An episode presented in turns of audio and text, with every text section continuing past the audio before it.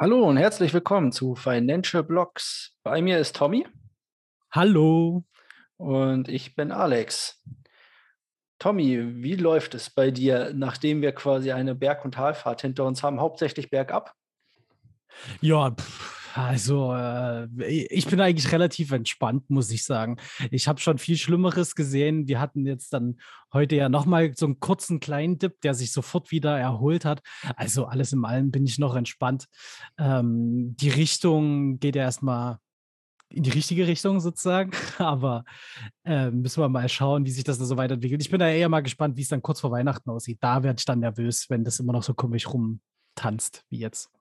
Ja, mal schauen. Also wir haben so eine kleine Bodenbildung. Mal gucken, was kommt. Wenn nicht noch mehr Omikron oder sonstiges uns einen Strich durch die Rechnung macht, dann können wir zu Weihnachten vielleicht wieder Bergsteigen gehen. Was mich zum eigentlichen Thema bringt, wie ist das Schneeverhältnis in Berlin?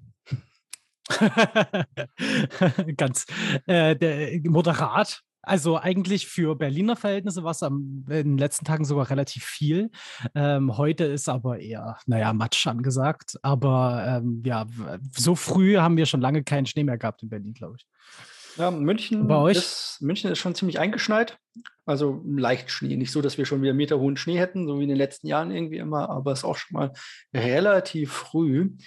Was mich aber dazu bringt, dass seitdem quasi der Schnee draußen liegt, äh, auch wieder die Räumfahrzeuge überall unterwegs sind und ich dann jedes Mal sehen kann, wie mein Auto immer mehr zugeschüttet wird von diesen Räumfahrzeugen. Naja. Ja. Das ist ein Problem, was Bitcoin wahrscheinlich nicht fixt. Von daher mal schauen, wie es weitergeht. Ja, hau Hauptsache der Kryptowinter kommt nicht bald. In den News haben wir dieses Mal nicht so viel Großartiges, wie ich finde, viele kleine News, ein paar Sachen, über die wir aber trotzdem reden müssen.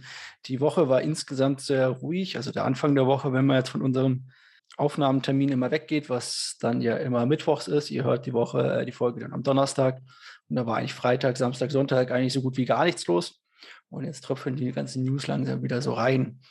So haben wir den Mitbegründer der Solaris Bank, der ähm, weiter auf Blockchain-Technologie setzen möchte und dort über ein dezentralisiertes oder über dezentralisierte Organisationen und so weiter sprechen möchte.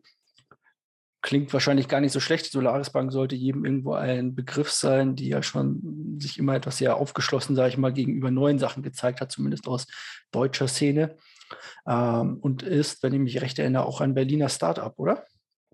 Genau, richtig. Also die arbeiten auch viel vor allen Dingen mit Berliner Startups zusammen. Also ich meine, die sind ja mit Nuri jetzt auch zusammen, ähm, haben das da äh, groß mit aufgezogen, was ja früher Bitwala war, also auch eine Kryptobank, ganz groß.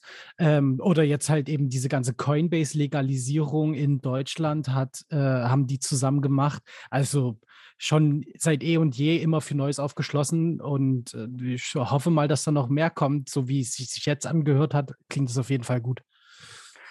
Denke ich auch. Ähm, immer noch Nuri, auch hier für gerade für Anfänger eine Empfehlung, falls man ein Konto haben möchte mit einer Kreditkarte und ein bisschen Bitcoin kaufen möchte. Immer gerne gesehen, ist auch leicht zu handhaben. Und es gibt nur Bitcoin, da kann man sich nicht verkaufen mit irgendeinem anderen komischen Zeug. Ethereum haben sie mittlerweile auch schon. Oh, Ethereum haben sie mittlerweile auch schon. Gut, da bin ich nicht Aber up to date. Aber da macht es, glaube ich, keinen Unterschied, ob man jetzt Bitcoin oder Ether kauft. Ähm, das ist von Preissteigerung her beides potenziell sehr gut, glaube ich. Ja, das stimmt natürlich.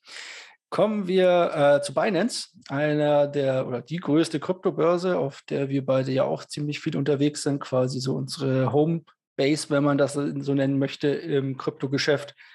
Und zwar war es jetzt seit Anfang, ja, nicht ganz Anfang des Jahres, seit Mitte des Jahres irgendwann so, dass Binance keine SEPA-Einzahlungen mehr in Euro für Euro-Kunden genommen hat, also Leute aus der EU. Und zwar lag das daran, dass damals die britische Bankenaufsicht Binance sozusagen äh, Probleme gemacht hat und gesagt hat, wenn ihr nicht anfangt, nach regulatorischen Maßstäben hier zu spielen, dürft ihr hier gar nicht mehr machen. Also seitdem dürfen, glaube ich, auch äh, Bürger Großbritanniens gar nicht mehr auf Binance handeln. Für uns heißt das oder hieß das keine SEPA-Einzahlungen mehr, keine Futures mehr und die erst kurz davor gelaunchten Aktientoken wurden auch wieder rausgenommen aufgrund der Regulatorik. Ein paar Sachen davon kann ich auch ganz gut verstehen, ein paar Sachen finde ich irgendwie ein bisschen ja, seltsam. Aber gut, Binance will jetzt aber oder will jetzt aber einen eigenen Ableger gründen in Großbritannien, wie sie es auch schon in den USA gemacht hat. Man muss ja wissen, Binance Welt und Binance USA und es gibt auch noch hm, zwei oder drei weitere Binance, haben kleine Ableger für bestimmte Länder, die dann den, der, den Regulatorien dort in diesem Land halt entsprechen. In den USA ist das zum Beispiel, da gibt es dann keine Futures und solche Sachen. Und das wollen sie jetzt in Großbritannien auch aufbauen, was natürlich auch für uns wieder heißen könnte, dass wir zu unserer SEPA-Einzahlung vielleicht irgendwann mal wieder zurückkommen und weitere schöne regulatorische Maßnahmen dort vorfinden. Ja, und vor allen Dingen, also man sieht auch immer mehr, wie die immer weiter da daran arbeiten, äh, anerkannt zu werden, also Binance in, im Sinne der Behörden, ähm, die die sind da schon auf Zack. Und ich meine, die haben ja auch extra dieses Jahr mehrere hundert Leute eingestellt, weltweit diese Regulierung weiter voranzutreiben.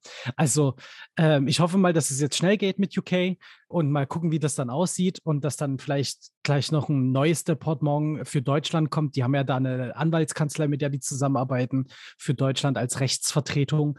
Aber ähm, ja, so eine richtige, richtige Stelle hatten, haben die hier halt nicht. Das wäre halt natürlich auch noch stark. Äh, aber man kann ja noch träumen. Genau, man kann mal gucken. Also Binance hat, glaube ich, mehrere Sachen gelistet. Eine davon ist in bester Lage in München. Kann man mal gucken, ja, genau. da ist genau. eine Anwaltskanzlei, die Binance vertritt. Da kostet ja. wahrscheinlich der Quadratmeterpreis Miete mehr, als ich im Monat verdiene. Also wahrscheinlich viel, viel mehr, wahrscheinlich als wir beide zusammen. Und äh, trifft sich wahrscheinlich so um die 20.000 Euro pro Monat, würde ich mal grob annehmen. Geschätzt. Also, mitten in der Innenstadt von München. Äh, wir haben den Werdegang von Sunday Swap immer ein bisschen mitbegleitet. Sunday Swap zur Erinnerung war auf Cardano, also auf der Chain, eine oder die erste DEX, die da rauskommen sollte, also Decentralized Börse, eine dezentrale Börse, die dort rauskommen sollte. Und die haben ihr Testnet live geschaltet. Und ich glaube, anfangs haben die es geschafft, genau eine Transaktion in einer Sekunde abzuwickeln. Dann gab es ein paar Probleme, dann haben die es weiter gesteigert und gesteigert, äh, bis das Ganze irgendwann wieder zusammengebrochen ist. Und auf jeden Fall, ich habe das nur immer wieder, weil sich das immer wieder überschlagen hat am Rande. Die Leute, die es verwenden konnten, haben gesagt, ja, das funktioniert, die, aber die Masse quasi oder die, das Scaling hat noch gefehlt. Also es war sehr begrenzt, das Ganze. Kommt jetzt aber wieder ähm, der Coin ADA, der zu Cardano gehört, also der, der Chain Coin, hat daraufhin auch einen kleinen Sprung gemacht und hat wieder etwas von seinem 50% Verlust seit, glaube, Mitte des Jahres wieder gut gemacht. Er stand mal irgendwo bei kurz vor 3 Dollar. Inzwischen war er, glaube ich, bei 1,60 oder sowas. Also Sunday Swap, falls jemand mal Interesse hat, vielleicht gibt es da ja Fans draußen. Ja, aber halt immer wieder das gleiche Problem, was ich persönlich mit ADA habe, ist, dass immer äh, groß Hype generiert wird im Vorfeld auch und dann eher das, was kommt, nicht so die, die Träume erfüllt, wie sie sind. Ich weiß, damit macht man sich schnell unbeliebt, wenn man so eine Meinung gegenüber einem Coin hat, aber ich hoffe einfach wirklich auch für ADA und alle Investoren, die da drin hängen, dass das langsam mal richtig Fahrt aufnimmt und die mal ordentlich liefert, weil man hat wirklich im Sommer gesehen, dass immer mehr Leute da von dem Projekt abspringen und der Preis halt ins Bodenlose fällt. Und das wäre wirklich ärgerlich. Das stimmt. Wie gesagt, hier ähm, mal gucken. Es wurde groß angekündigt, jetzt war es nur ein Testnet. Mal schauen, vielleicht kommt aus ja. dem Testnet ja jetzt irgendwann mal mehr raus. Ja, was noch ins Bodenlose fällt, wenn wir gerade dabei sind, ist ähm, der, äh, die, die Coins bei BadgerDAO. Also BadgerDAO äh, ist eine Plattform, wo Leute investieren konnten, also auch in die Richtung dezentrale Finanzsysteme. Da werden wir heute auch noch ein bisschen genauer drauf eingehen, was denn das so sein kann. Und die wurden gehackt und haben in wenigen Sekunden 120 Millionen Dollar verloren. Das ist mal wieder ein Zeichen dafür, dass man nicht einfach in jedes Projekt sofort rein investieren sollte, nur weil das gerade mal ein Hype generiert. Vor allen Dingen diese DAOs, ähm, DAOs, äh, kann man sich mal bei Google bedienen. Da kommen immer mehr äh, davon heraus. Also die wollen dezentrale Investitionen möglich machen, damit jeder mitentscheiden kann, was mit dem Geld dieser, dieser Plattform passiert. Ähm, das ist der neue Trend.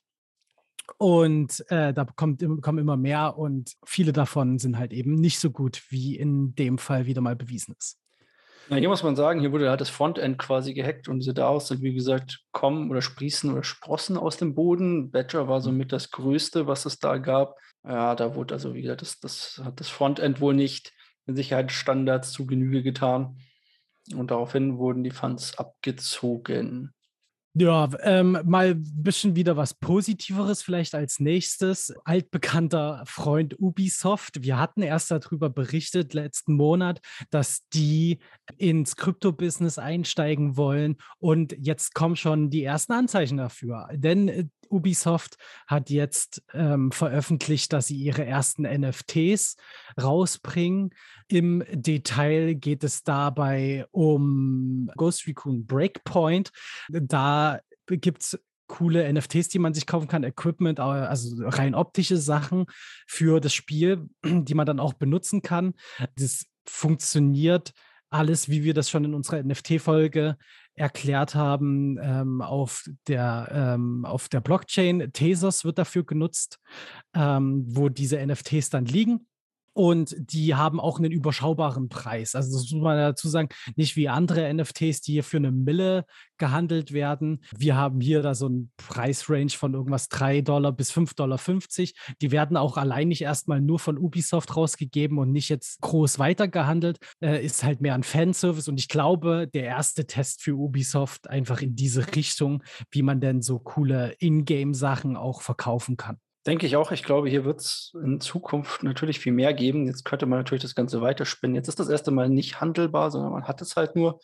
Könnte ja irgendwann sein, dass bei Event XY der entscheidende Frag damit gemacht wurde, quasi mit irgendeiner Waffe, die als NFT zur Verfügung steht. Dann könnte man die später verkaufen für massig Geld oder man könnte sie für gute Zwecke versteigern oder was weiß ich, was es da alles geben könnte. Das ist so quasi ja. das Erste und schön zu sehen, dass neben den ganzen, ich nenne es mal, äh, Facebook-Games dort ähm, auch mal wieder was Neues, äh, mal was, was, was Großes kommt, was nicht ganz ausschaut, als wäre es bei Facebook 1995 aus dem Senkel gefallen, ja nicht ganz 95, aber 2005 aus dem Flash-Programmierer gefallen. Ja, und vor allen Dingen, das ging jetzt halt auch wirklich zügig. Also ich weiß nicht, ich glaube vor drei Wochen oder so haben wir darüber geredet, dass Ubisoft da, da loslegen will und die haben wirklich sehr zügig geliefert.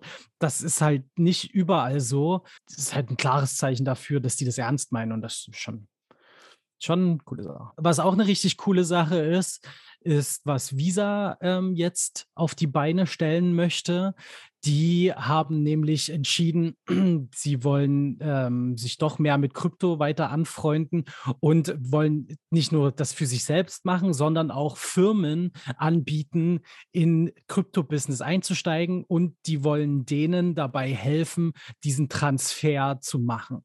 Damit haben die, äh, dafür haben die sich mit dem Unternehmen UMB Financial Corporation zusammengetan, ähm, wo es darum dann geht, erstmal natürlich so eine Art ähm, Schulung Schulungsprojekte oder so aufzubauen für digitale Währungen. Passend dazu haben die auch ein White Paper aufgebaut, wo es um, um Nutzungsverhalten und Konsumentenverhalten innerhalb der Blockchain-Basis, also im Blockchain-Bereich geht. Und das geben die halt mit heraus und es wird jetzt äh, an ganz viele unterschiedliche Finanzentscheider breit gestreut.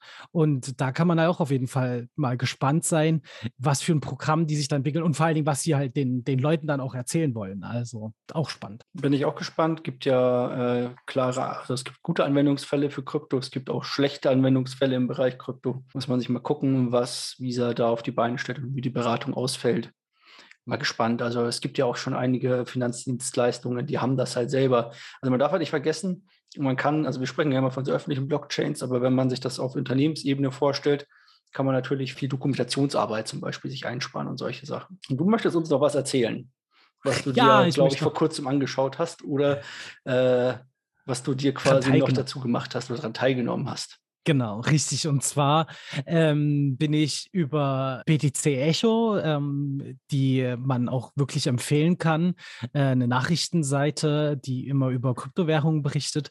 Die ähm, haben dafür geworben, dass man mal bei einem Award, also dem deutschen Blockchain Award 2021 dran teilnehmen kann. Das war kostenlos und das habe ich mir heute Morgen gegönnt. Das ging insgesamt drei Stunden, das Event. Und ich fand es sehr spannend. Also das war extrem hektisch, weil insgesamt haben sich da 30 Startups im Blockchain-Bereich vorgestellt und präsentiert. Das wurde immer in drei Blöcke aufgeteilt. Da hatte man die die Pre-Seed-Phase, also äh, Startups, die wirklich noch ganz, ganz am Anfang stehen und gerade erst äh, anfangen loszuentwickeln und natürlich eben auch Finanzen dafür oder Investoren suchen. Und dann hatte man die, die zweite Stufe, der zweite Block waren mit zehn Firmen, die schon ein bisschen weiterentwickelt waren, schon eine Grundlage hatten. Und die dritte Kategorie waren wirklich Seed A, wie es so schön hieß, die schon sehr fortgeschritten waren, schon Anwendungen haben, schon Partnerschaften haben und in dem ganzen System auch schon etabliert sind. Das war wirklich äh, teilweise ganz spannend. Was vor allen Dingen halt an der ganzen Sache so interessant war, ist, äh, dass man die, die Interessen äh, der einzelnen Firmen, je nachdem, wann sie gegründet wurden, halt gesehen hat. Im ersten, im ersten Teil, der halt genannt wurde, also die ganz, die Pre-Stages-Firmen, die hatten ganz viel Metaverse-Kram im Kopf. Die hatten ganz viele, oh, wie kann ich coole NFTs äh, an den Mann bringen? Was kann ich für coole NFTs machen? Hat, also das war da so der Trend, was ich, ähm, was aber halt natürlich trotzdem ganz interessant war, weil nämlich ja auch ein äh, der Gewinner dieser Kategorie ist Dropstar gewesen. Die, die wollen Musik ähm, auf Blockchain-Basis umsetzen. Äh, interessantes Projekt gibt es auch viele schon, die das so umsetzen wollen. Lohnt sich aber auf jeden Fall mal reinzugucken, weil die echt gut vernetzt sind und schon richtig viele Musiker mit an der Hand haben. Fand ich super spannend. Äh, kann man mal reingucken. Bei der zweiten Phase, da äh, war äh, auch wieder lustigerweise aus dem Musikbereich, nämlich ein hat, äh, also die Kategorie hat eine Firma gewonnen, die Tickets verkaufen möchte über die Blockchain-Basis. Und äh, wenn man halt eben das Problem hat, dass ja jetzt bei großen Konzerten vor allen Dingen immer irgendwelche Scalper kommen und haufenweise Tickets kaufen, ähm, und die dann zu horrenden Preisen weiterverkauft werden. Und die wollen vor allen Dingen das Problem angehen, dass dort eben, wenn das weiterverkauft wird, ein Teil der Gewinne durch den Weiterverkauf wieder an den Künstler zurückgehen. Da hatten wir auch in unserem NFT-Podcast mal darüber gesprochen, über diese Idee. Die wollen das genauso umsetzen. Die sind schon äh, relativ etabliert, arbeiten auch mit großen Firmen zusammen. BAM Ticketing, auch cool. Aber da war auch wirklich spannend zu sehen. In der zweiten Kategorie waren auch viele, die so Nachhaltigkeitsthemen äh, ange, an, angesprochen haben, zum Beispiel Tracifier, da geht es um Nahrungsmittel äh, nachverfolgen und CO2-DAO, äh, wo es darum geht, einen CO2-Ausgleich zu schaffen, war auch sehr spannend. Glaube ich. Genau. Da gab es mhm. ja so ein paar Sachen, wo man sich da äh, mal mit rein, wo man mal reinschauen konnte. Äh, Gerade dieses Spam-Ticketing oder auch dieses Tracen von irgendwie Nahrung oder so hatten wir ja, wie gesagt, in den NFT-Folgen beide schon angesprochen, ja. dass es da Witzig, auch ja. schon um, Umsetzungen gibt. Fand ich also auch eigentlich ganz, ganz spannend, als ich mir das dann im Nachgang nochmal hier durchgelesen habe. Ist ja. ähm, nicht schlecht. Und wie gesagt, gerade bei Tickets und mit den Scalpern und man kennt das und dann gibt es das nur auf einer Seite, die man vielleicht nicht ganz so gerne benutzen möchte, um da dann sein Ticket für irgendwie das Konzert zu kaufen finde ich eigentlich ganz klasse. Also äh, vor allem, ich habe immer das Gefühl, alles, was so mit diesen ganzen, immer wenn man versucht, das Ganze zu lösen, zum Beispiel mit irgendwie einer Warteschlangentechnologie oder sowas, lohnt mhm. sich das nicht oder bringt es halt noch weniger, weil ich habe immer das Gefühl, dann stehen die, die ehrlichen Käufer, stehen dann in dieser Warteschlange an, während sich alle Bots, die natürlich sich einfach in der Warteschlange vorbeimogeln, weil die den Trick, da, den Trick dahinter kennen und einfach ja. schon drin sind und alles leer räumen, während die anderen noch irgendwie davor stehen. Also von daher wird Zeit, dass da mal ordentlich eine ordentliche Idee in den Markt kommt, wie man sowas äh, aufhalten oder wie man so etwas besser steuern kann.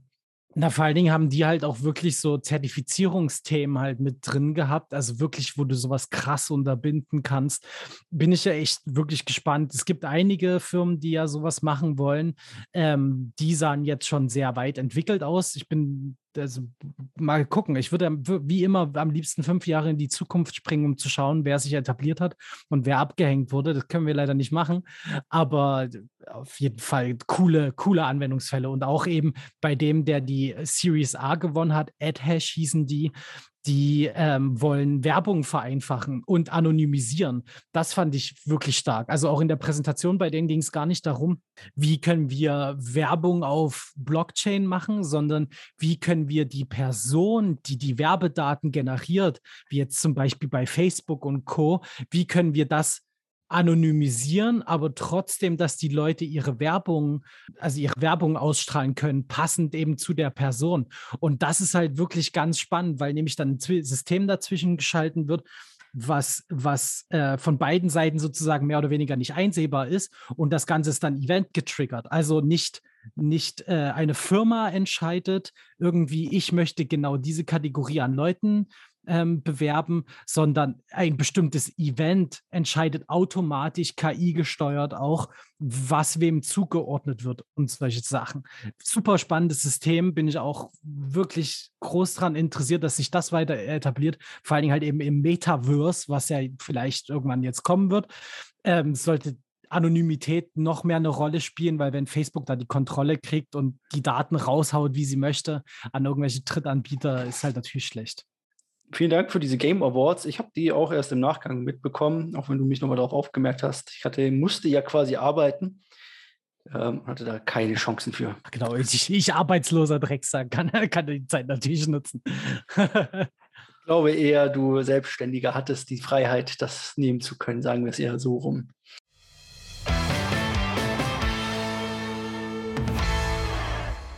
Nach den News kommen wir wie immer zum Markt, der immer noch weit entfernt von seinen Allzeithochs ist, die wir so kennen, oder auch von einer, ich sag mal, Normalität. Naja, gut, was heißt Normalität im Kryptobereich?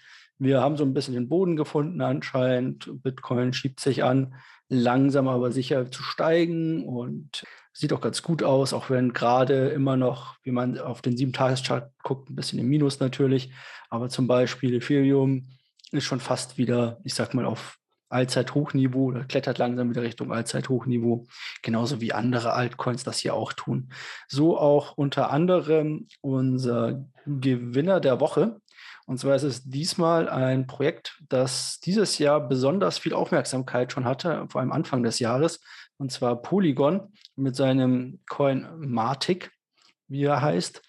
Matic oder wie gesagt Polygon, die Chain ist eine Sidechain zu äh, Ethereum und zwar kann man relativ einfach Ethereum-Anwendungen auf Matic laufen lassen. Und der große Vorteil ist, dass es dort ähm, viel weniger Fees gibt. Das heißt, die Leute können auch mal wirklich was verschicken, ohne direkt 80 Dollar dafür zu zahlen oder sonstige Sachen machen. Also ist ein großer Vorteil. Die Chain ist außerdem auch schneller und ist ein sogenannter Second Layer, der darauf basiert, dort weiter äh, oder das Ganze zu skalieren, schneller zu machen und günstiger zu machen. Dafür ist Matic bekannt und die hatten vor allem ähm, große Partnerschaften angekündigt. Hatten wir letzte Woche ja auch zum Beispiel mit Christie's oder sowas.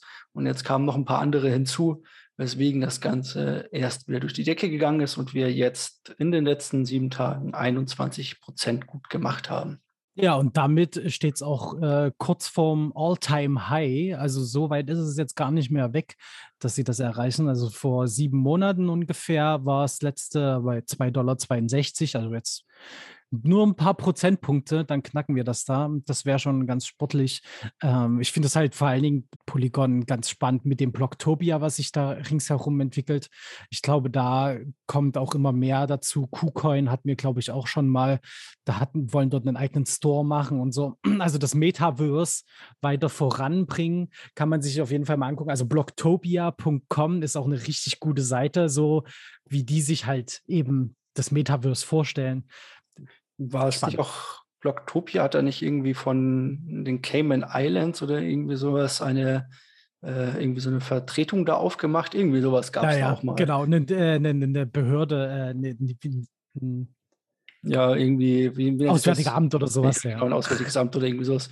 Hatte sich da irgendwie äh, aufge, aufgemacht, da quasi hin. Ja.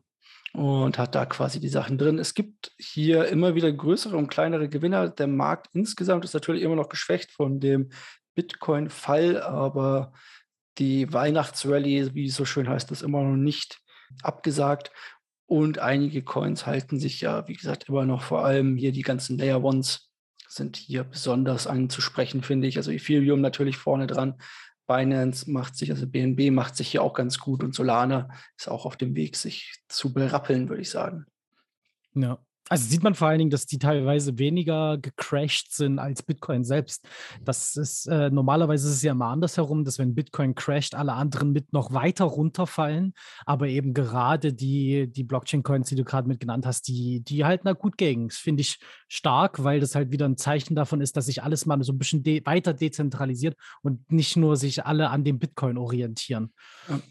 Es nennt man dann Bitcoin Dominance, also Dominanz, ähm, die dort mit reinspielt, die schießt für normal in solchen Phasen immer nach oben auf so 60, 70 Prozent, wenn irgendwas runterfällt. Und jetzt ist sie aber immer noch selbst in diesem, ich sag mal, etwas äh, graueren Markt ähm, oder diesem etwas korrigierten Markt. Wir sprechen hier immer noch nicht von irgendwie einem, einem Bärenmarkt, also von einem fallenden Markt, wo alles verloren ist sozusagen, sondern äh, immer noch bei 39 Prozent, was bedeutet, die Leute verkaufen diesmal nicht direkt alles, um äh, alles zu safen, was sie mal gemacht haben, sondern äh, es sieht ganz gut aus. Also 40 Prozent Bitcoin-Dominanz, das funktioniert schon ganz gut, glaube ich. Kommen wir zum nächsten Thema und zwar unserem heutigen großen Thema. Wir haben immer ein bisschen drum herum gesprochen, wahrscheinlich schon, oder ihr habt es auch schon öfter gehört. Und wenn man sich im Crypto-Space irgendwo mal aufhält, kommt man auch um dieses Wort nicht drum, und zwar DeFi.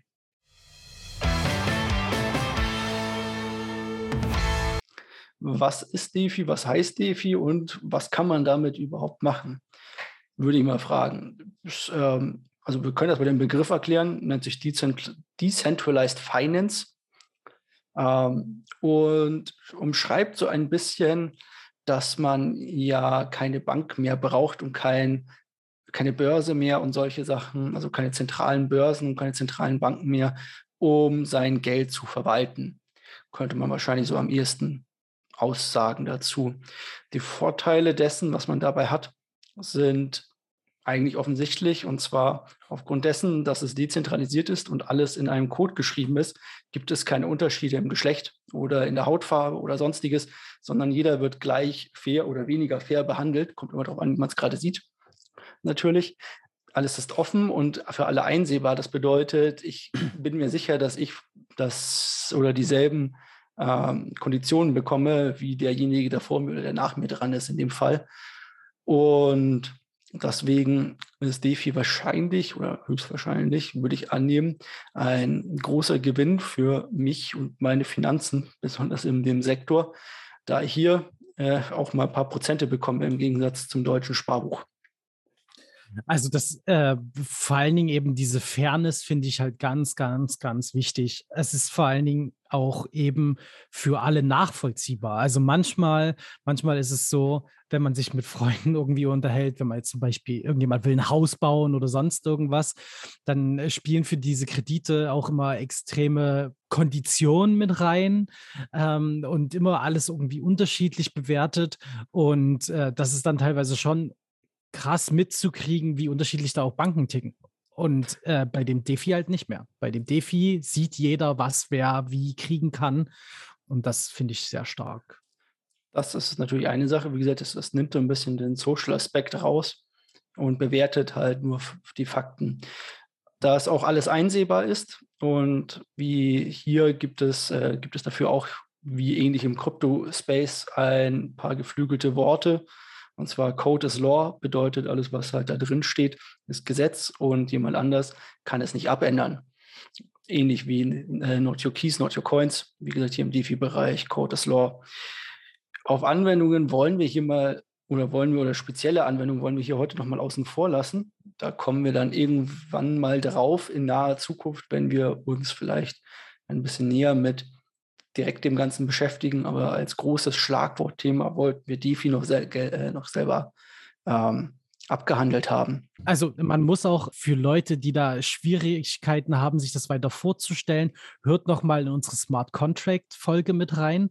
Darauf beruht das nämlich das Ganze. Also diese Verträge, die in die Blockchain reingeschrieben sind, darauf setzen halt genau diese dezentralen Finanzsysteme auf. Also wenn ihr da nochmal Nachholbedarf habt, geht nochmal zurück, sucht euch die Smart Contract Folge raus und dann wisst ihr Bescheid. Und wenn ihr gerade dabei seid, dann könnt ihr auch gleich noch ein Abo und ein Like da lassen, Daumen hoch geben, uns mit fünf Sternen bewerten bei iTunes, obwohl da kann man auch Bewertungen schreiben. Und was auch immer man mal auf Spotify machen kann, könnt ihr natürlich auch. Abo ist da das Wichtige. genau. und erzählt euren Freunden davon. Wenn jeder von euch fünf Freunde hat, denen er von unserem Podcast erzählt, dann werden diese sich auch bald freuen, weil sie dann ein bisschen educated werden. Also kommen wir in den DeFi-Bereich zurück und wir waren dabei, man braucht keine Bank mehr. Das hat natürlich seine Vor- und seine Nachteile, weil ich kann jederzeit irgendwo irgendwas hintransferieren oder irgendwas machen. Ich habe jederzeit 24 Stunden die Märkte quasi vor Augen. Ich habe aber auch so schöne Sachen, wie ich kann einen Währungstausch vornehmen, wo ich halt früher an die Bank gegangen bin und ich kannte das. Ich war viel äh, auf Reisen beruflich und dann kam ich zurück und hatte irgendwie noch so 50 Euro Währung X in der Tasche in Bargeld. Die kriegst du halt bei keiner Bank mehr umgetauscht und dann liegen die hier und vielleicht werde ich nie wieder in dieses Land fahren oder wer weiß, ob die Währung bis dahin noch existiert, bis ich wieder in diesem Land bin. Also liegen die halt hier rum und vergammeln in irgendeiner Tüte vor sich hin. Die habe ich inzwischen, ich habe glaube ich 50 Tüten davon. Ich schmeiß die oder ich habe sie dann halt angefangen am Flughafen immer mitzunehmen, auch wenn ich gar nicht mehr in dieses Land geflogen bin sozusagen und habe sie dann einfach da in diese äh, Spendenboxen reingeschmissen. Aber was willst du da sonst machen mit? So, und das funktioniert natürlich ähm, als einfaches, wie gesagt, Smart Contracts und tauschen. Wir tauschen Ethereum gegen den Binance Smart Coin oder sonstiges. Aber was braucht man dafür? wenn man etwas tauschen möchte, man braucht einen Pool. Also entweder braucht man jemanden, der einem das direkt abkauft, oder man braucht einen Pool oder einen Market Maker, nennt sich das Ganze, Liquidity Pools. Beides so ein bisschen miteinander verstrickt hier. Gehen wir vielleicht mal in Zukunft genauer drauf ein. Im Prinzip kann man sich das vorstellen wie bei einer Bank. Man hat einen großen Tresorraum und auf der linken Hälfte liegt Ethereum und auf der rechten Tresorhälfte liegt der Binance Smart Coin. Und ähm, jemand möchte jetzt quasi sein Geld wechseln von Ethereum zum dem Binance Coin, dann wird auf diesen Liquidity Pool sozusagen zurückgegriffen und er kann seine Ethereum da reingeben und bekommt für denselben Wert oder den Wert, was Ethereum gerade hat, bei einem Smartcoin dagegen rausgezahlt. Die Leute, die dann sowas dann teilnehmen, oder man selber kann vielleicht auch an sowas teilnehmen und die Leute, die daran teilnehmen, bekommen daraufhin Gebühren natürlich, weil das Ganze ist nicht umsonst, sondern die erhalten dann die sogenannte Fee, die bei, oder ein Teil der Fee, die für diesen Swap generiert wird, ausgezahlt, weil sie ihr Geld dort zur Verfügung stehen. Genau, also das Wichtige ist halt, dass es natürlich halt eben auch Leute gibt, die das halt zur Verfügung stellen. Das ist ganz, ganz wichtig. Ähm, ohne, ohne das wieder im dezentralen Gedanken, ohne dass äh, niemand daran teilnimmt, wird es auch nicht funktionieren. Deswegen ist es dann auch immer ganz, ganz attraktiv, halt für Leute, die äh, sowas machen möchten, dass es halt eben irgendeinen Reward gibt dafür, dass sie ihr Geld halt zur Verfügung stellen. Und das wird halt eben mit über diese Fees geregelt. Genau, also jemand kann ähm, ganz einfach sein Geld hin und her tauschen oder seine Coins hin und her tauschen. Dafür muss er eine Gebühr zahlen, je nachdem, was es ist und wo man das macht, ist die mal höher, mal niedriger. Und weil man aber selber quasi Geld oder weil eine Partei Geld zur Verfügung gestellt hat, damit das funktioniert, bekommen die dafür halt einen Teil an einen ausgezahlt. So wie es die Bank halt auch machen würde. Die würde ja auch was dafür verlangen, wenn ich denen jetzt meine 50 Stotti dahin werfe und dafür irgendwie 2,50 Euro zurückhaben möchte oder irgendwie sowas. Ja, dann würden die sagen, ach schön, da krieg, äh, ich hätte gerne noch 5 Euro, weil das hat so viel gekostet. Ungefähr. Und so kann man sich Zinseinnahmen natürlich generieren. Da gibt es die unterschiedlichsten Möglichkeiten und die unterschiedlichsten Performance oder Sachen. Ein weiterer wichtiger Teil ist es zum Beispiel, man kann auch was nicht nur in solche Pools reingeben, sondern man kann auch wirklich sagen, ich möchte das Ganze verleihen. Also das klassische Geschäft einer Bank. Ja, ihr gebt irgendwo, gut, bei Banken funktioniert das noch ein bisschen anders, aber wir wollen jetzt mal nicht so genau darauf eingehen, wie man sich vorstellt.